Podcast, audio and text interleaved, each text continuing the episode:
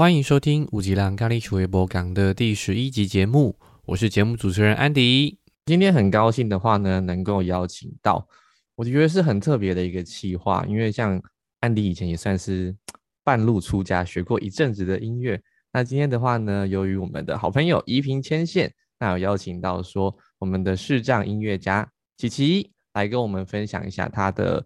一些故事。好，首先的话呢，我们邀请琪琪来跟我们做自我介绍。欢迎琪琪。Hello，Hello，大家好，我是琪琪，很高兴来上 Andy 的节目。琪琪的话呢，因为看不太到的，算是一个视障的情况。那因为像我知道说视障的部分的话，其实有分成先天跟后天的。像你的情况是属于哪一种呢？哎，我的情况算是。先天的那造成我视觉障碍的原因，是因为我是一个早产儿。那我出生的时候呢，只有一千一百公克，三十五公分，就当然就是我得要进保温箱。然后因为呃保温箱的氧气太浓，然后加上那个光照的关系，然后护士没有把我的双眼就是用纱布啊之类东西盖起来，所以就是等于说，呃双眼的。眼细胞受刺激，然后就拉扯，造成视网膜剥离。所以我的呃早产不一定会造成视觉障碍，可是我就是从我有记忆来，我就是看不到的，所以还算是先天的。但我这样听起来，其实一部分也跟人为的照护疏失有很对对对对对对。了解，那当时候的话，嗯，你爸妈有 对这件事有没有很耿耿于怀？因为因为早产的部分可能其实还好，但是因为如果知道说视觉障碍的成因是因为这样的话，耿耿于怀当然是会啊，也有告过啊，就是告没有告赢的。可是其实在我这个年纪啊，呃，民国八十三四年这个年纪的。或者是之前的视觉障碍者，就是如果是早产儿的话，很容易因为保温箱这个没有处理好，然后就看不到的。对啊，然后我自己是觉得大概就是某一种命中注定啊。我有时候也觉得看不到，嗯，我接下来讲的话，它并不是呃我认命了，所以我这么说。然后我有时候觉得看不到，有时候有看不到的。那个好处啊，比方说那种恐怖场面的时候，我可以自动马赛克，我就觉得嗯，这功能还不错。OK，其实听起来蛮乐观的，但我相信这也是一路以来的调试啦。对对对，我爸妈当时，我觉得我爸妈很厉害耶，他们嗯，就是就是知道我看不到的嘛，那他们从呃。接就是从错愕到释怀，也只不过花了半年的时间。哦，那他们也是 挺乐观的，半年超快的。然后从小我爸妈也没有把我当视障，就是说我的意思说，就是他们知道我看不到，会用多一点的口语描述，或者是呃买玩具让我摸啊什么的。可是他们不会觉得说啊，江慧琪你看不到这个危险，那危险，所以这个不能做，那也不能做这样。哎，我觉得其实很棒的地方是在于说，就是他们想办法帮你找解决的方法，而不是说把你视为一个问题。我觉得这个很关键呢。对对对对对，真的真的，如果没有他们的这样的一个态度的话，我觉得我今天可能就是个畏畏缩缩，然后我也不可能那么健康。我刚刚说我出生的时候一百一，呃，不是一千一百公克，三十五公分，我现在是一百。六十八公分，对我就是如果没有他们这样的照顾的话，一般而言早产儿其实都如果没有照顾好就是小小的。哦，就是可能身体状况会比较比较孱弱一点点。对对 对对对。OK，好，那因为像呃，其实就像刚刚前面讲的，其实有发现到说，哎，其实视障有视障的好处。那通常就是人家讲嘛。如果老天爷为你关了一扇门，就会帮你开了另外一扇窗。那我知道目前琪琪的呃职业算是一个音乐家，对吗？嗯嗯嗯，对。那当时候的话，怎么会想要走上音乐这条路呢？嗯，其实是我小时候，我爸妈就是我妈就带我去学钢琴。然后呢，可是。我小时候也没有想说，我一定要学钢琴。就是比起同年龄的视障小朋友来说，我算是好动又没耐心的。就大部分的小朋友都可以坐在椅子上弹钢琴啊，然后我不行，我只要弹十分钟以内，我是睡着，而且是整个人往后仰那种。所以我们当初没有人会想说，我以后要去当什么音乐家。他后来是因为我其实小时候很爱唱歌。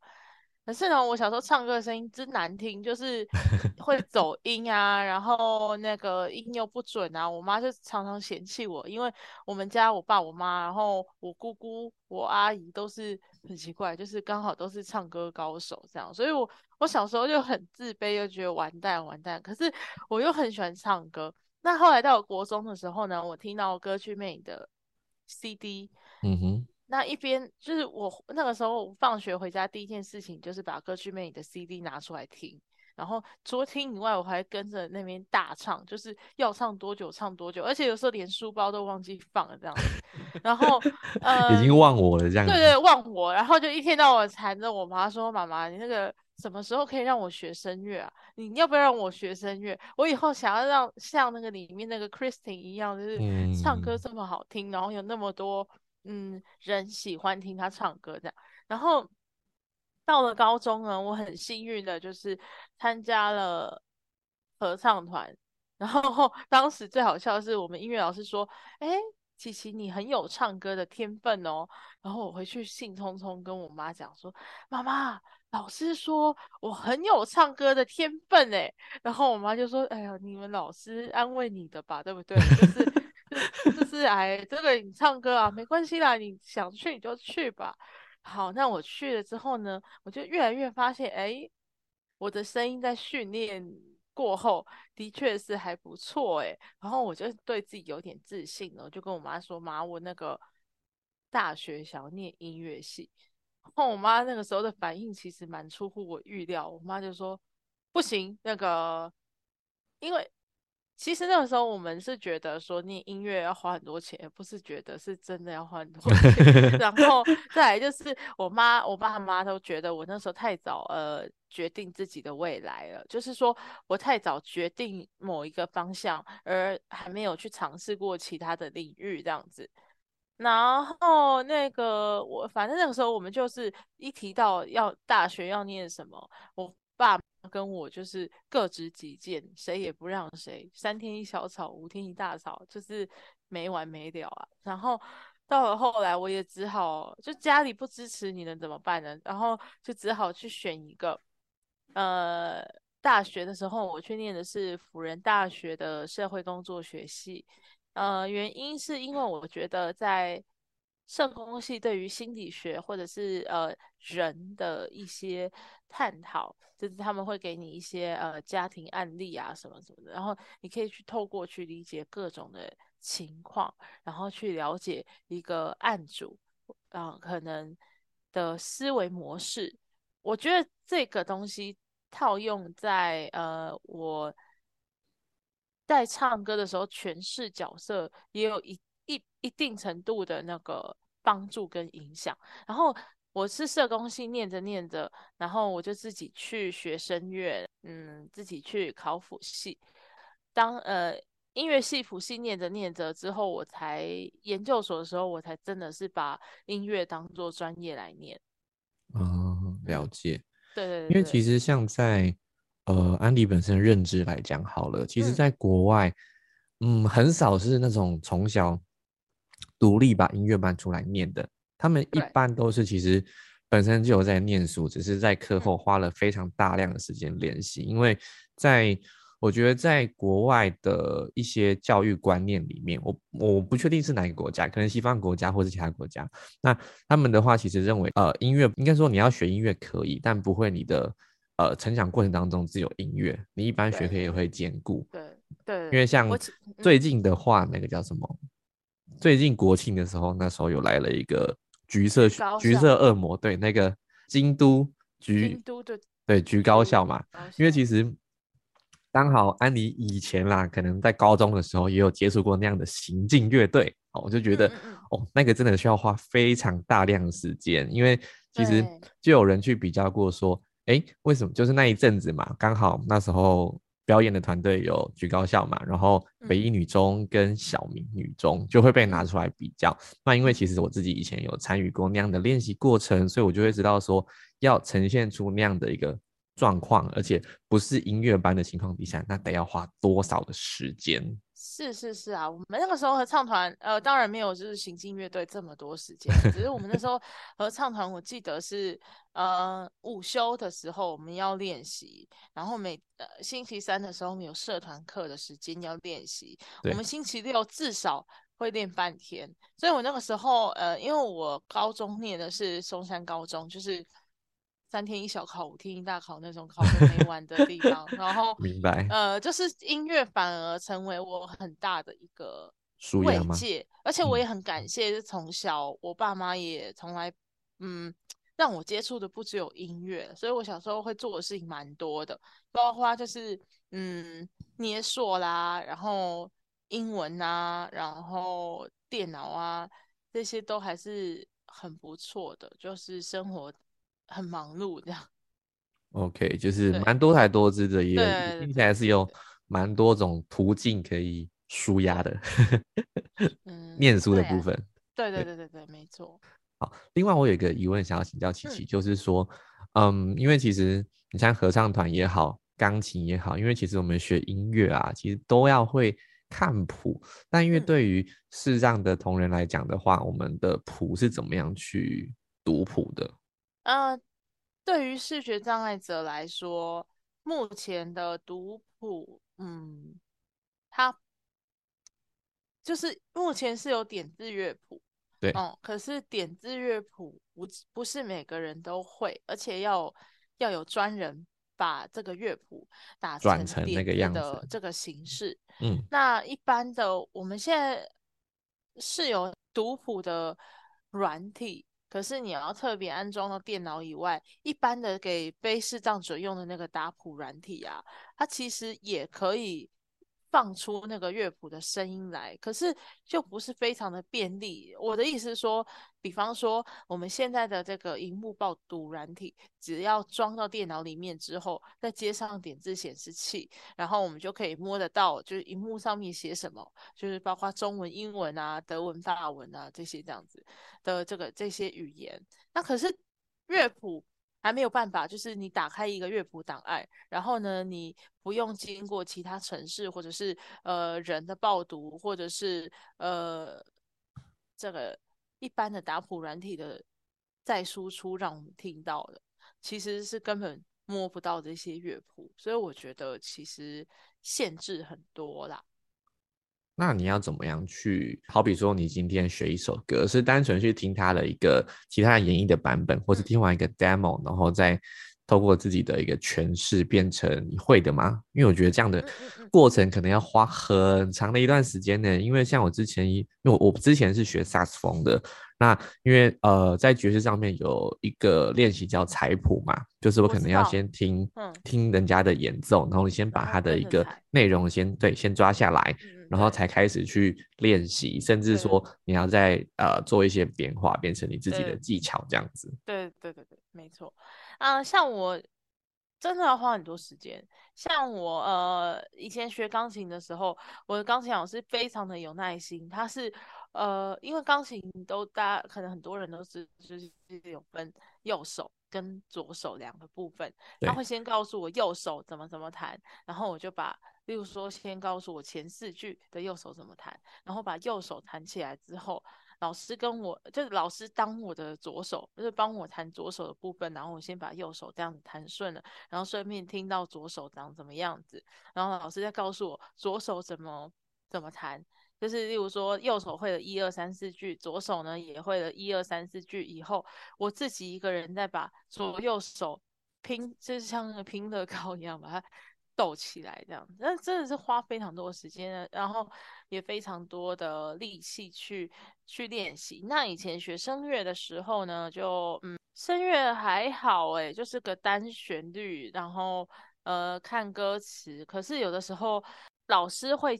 尽量帮我录一个，就是没有那么多经过个人润饰的诠释的一个像谱的东西，然后让我去听。可是后来这这件事情其实很花彼此的时间。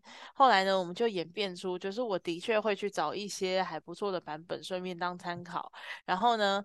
在上课的时候，可能跟老师求证说哪边哪边的表情记号是什么，然后老师也可能需要花更多的时间帮我去确认谱上面的东西。那在同样的概念上，我学爵士乐对我来讲，因为我自己有还有还有学爵士乐，所以我刚刚知道 Andy 说彩谱啊什么这个这个我都知道。然后我自己是觉得对我来说，爵士乐就相对。友善很多，我的意思是说，因为我只要知道那个和弦记号，那些和声怎么进行的，然后知道原本的旋律大约长怎么样，然后我可以用耳朵去分辨很多的事情。我觉得这个对我来说反而是一种学习爵士乐的优势，因为我不像大部分人可以直接看谱的人有这么大的对乐谱的依赖性。嗯嗯。如果就这个来说的话，我觉得对，确确实会是一个优势，因为其实，呃，对于你来讲的话，你去分辨它的那个和弦会比我们呃一般出，因为像人家讲，有些人在学习上会有绝对音感嘛，这件事情学音乐，但是如果对于姐姐来讲的话，其实你就不会受限于那个乐谱长什么样，你就直接去听，那只是说你可能会先知道和弦组成进行，那对你来讲的话就比较容易发挥，听起来是这样子。然后琪琪又卡住了，对对对对，喂喂喂，喂喂喂喂卡，哦喂卡，好。那因为本身的话是音乐家嘛，所以我比较好奇的是，像如果说你跟其他的乐器去做合作，甚至说呃其他的嗯音乐家本身也是视障的情况底下，那你们在合作的时候会怎么做？因为就毕竟不会只有自己的部分了，这样子。我觉得，嗯，有的时候啊，同样是视障者也有好处，就是彼此都会特别的去听一下对方在做什么。我说有 sense 的人啊，没 sense 那那个就跟视障不视障是没有什么关系的。我讲话好直接啊，没事没事，就爱你直接。然后，呃啊哦对，所以我们通常。我在跟其他视障者合作的时候，呃，我们都会很注意去聆听彼此要做什么，然后呃，把一些想要的，嗯，音乐进行的概念事前先沟通好，例如说哪边要快，哪边要慢啊什么的。那那如果是跟别人演奏爵士乐，像我去 jam session，就是参加那个没有彩排的。然后跟其他乐手一起演出，即兴的时候，就是即兴的这个同乐会的时候，是，我们就顶多就是开一个音乐的速度，想要怎么开始怎么结束。然后大家就开始，也没有人在那边说啊，我这边要慢一点哦，就是看等一下音乐怎么进行。所以我觉得终归就是这件事情跟虽然我们没有办法做到眼神交流，我也看不到人家的眼神，可是我觉得这个跟你有没有听到彼此比较有关系。那对我来说，呃，跟视觉障碍者跟明眼人合作不一样的地方，就是有时候明眼人我可能要学习怎么样去打手势，就是告诉他们说，哎，我这边这样可能要结束了这样。然后可是跟视障者，因为 比了也没办法看得到，所以我我们就只能是是，对对对，就是就只能就是用听的。像我目前合作的对象，有一些是不认识，有一些是认识。比方说我现在工作的地方，我同事们都是视障者，后面有个团，这样等一下可以提一下。然后呃，我们就是蛮互相听对方的，所以有的时候就是讲好怎么样结束啊什么，大家就。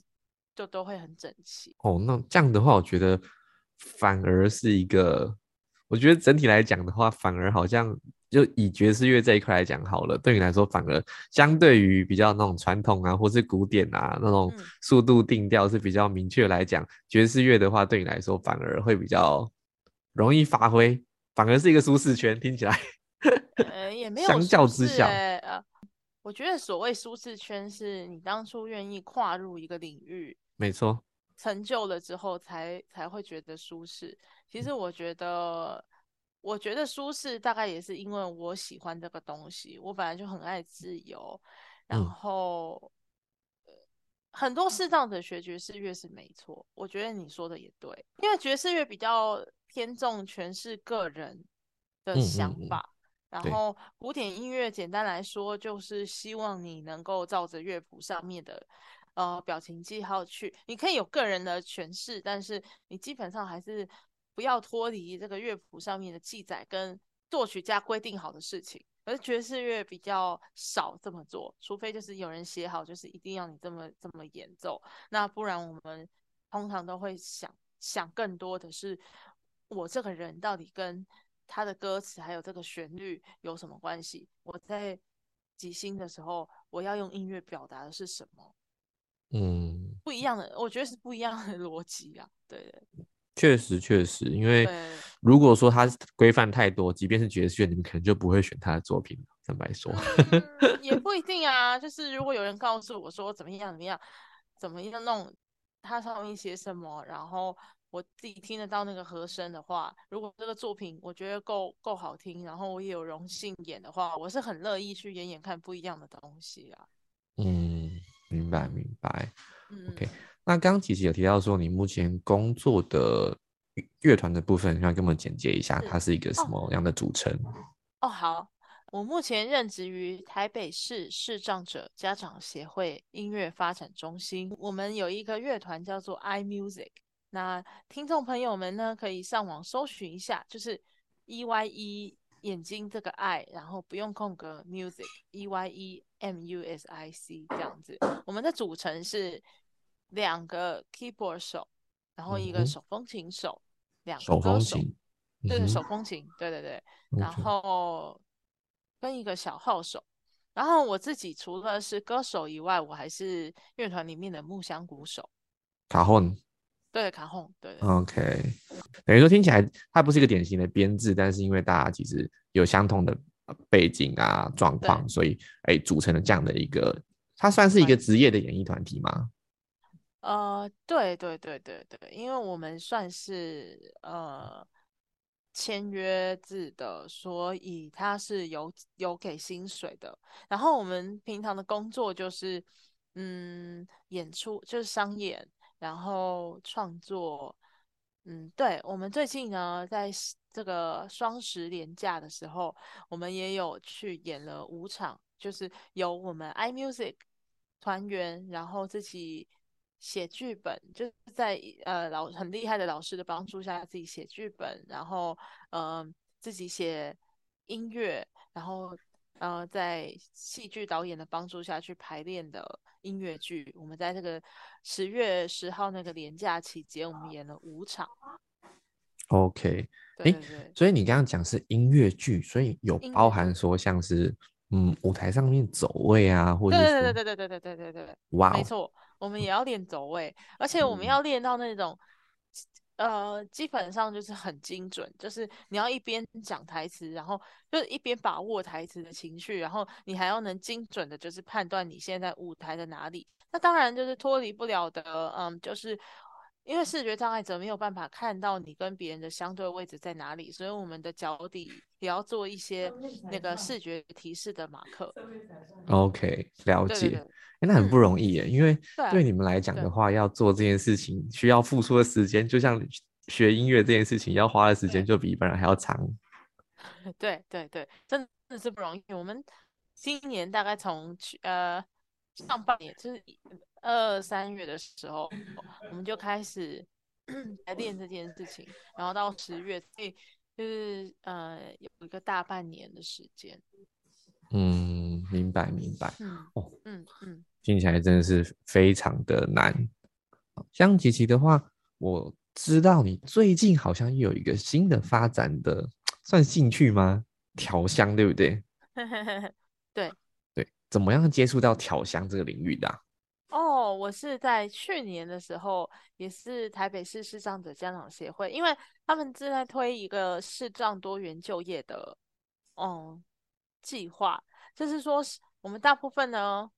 会认为说视觉障碍者的工作多半就是街头艺人啊、画物或者是按摩。其实我要特别说的是，这些职业没有不好，但是难道视觉障碍者就只能选择这些职业吗？我想不是啊。所以呢，呃，这个家长协会在这样子的一个想法下，就是会帮我们去，就是帮视障者去开发多元的职种的培训。比方说，有的视障者是软体，呃，软体工程师，对，嗯，那有的视障者像我自己是音乐工作者。然后后来呢，我们在去年的时候，就是家长协会帮我们安排了一个调香的课程，然后是请。专业的呃调香老师就是呃来教我们怎么样去调香，所以对我来说，他也嗯算是我的兴趣，也算是我的职业，因为我目前创作的一些作品它是有上架的，所以我才会说算是我的职业。哦，等于说它某种程度来说的话是一个斜杠斜杠的技能。对对对对对对对。我觉得也蛮蛮符合现在的时下流行议题的，而且我这个人其实本来就很喜欢做一些斜杠的事情。嗯，了解。那像你们调香一般创作的作品好了，嗯，因为我我对这一块比较没有这么熟悉，一般可能比较大家知道的是像嗯香水嘛，就是最最最单纯的，大家可能知道是香水。然后我知道说它可能还有分什么呃什么。淡香精就是好像是跟它的比例跟浓度有关系，对不对？之类的。对对对，只是我们的调香老师啊，他非常注重的就是有机、天然这些，所以呢，我们在调香的时候使用的材料是纯精油，就我们没有用到呃香精或者是单体，就是一些比较合成的材料。那你刚刚讲到说，其实它本身它是有上架的嘛？那对，大家可以在哪边找到这一些资讯？哦，呃，目前呢，呃，大家可以在台北市视障者家长协会的网站，然后我也会麻烦 Andy 哥帮我把它放在 Podcast 的节目资讯栏位，没问题，没问题。然后，然后，呃，我想要特别介绍一下，就是我发现今年卖的真的是非常非常棒的一款，那个之前呢，我的好朋友怡萍呢，她有。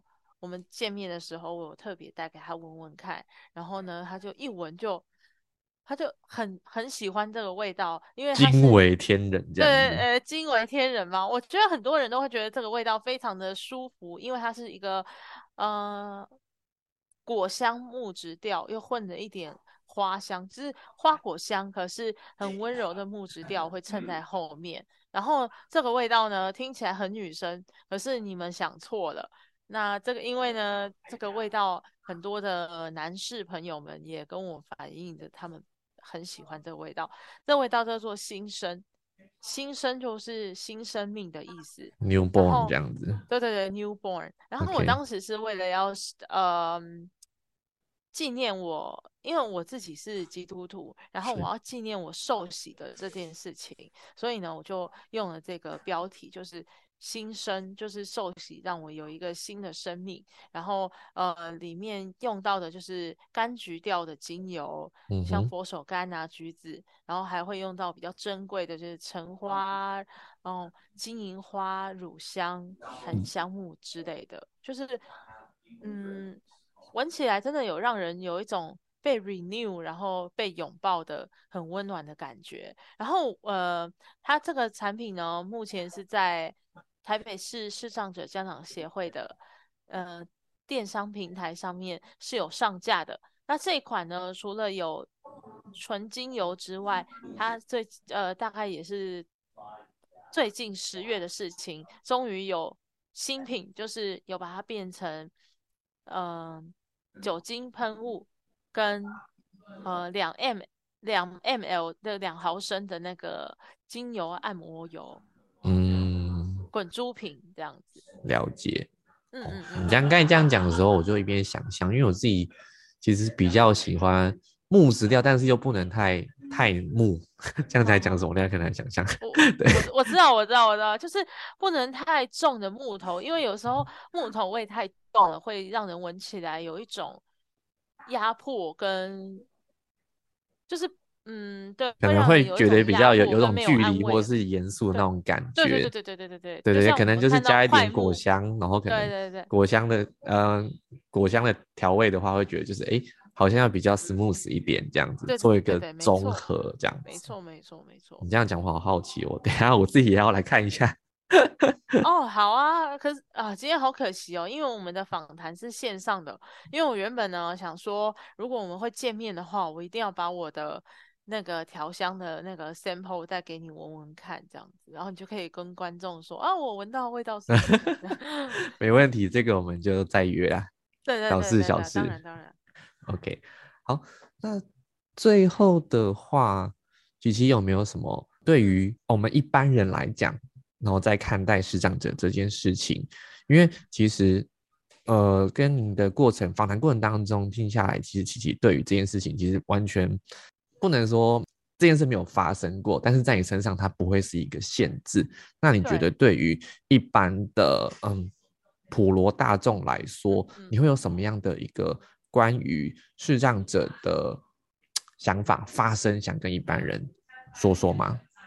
哦，好啊，好啊，嗯嗯嗯，嗯，我非常感谢，就是在呃我成长这个环境当中，有非常非常多的人愿意给我协助，无论是在路上行走的时候愿意伸出援手的路人，然后或者是呢，呃，我的老师，然后我的朋友，那其实对一个视障者来说，最大的安慰吧，就是你们把我们当成。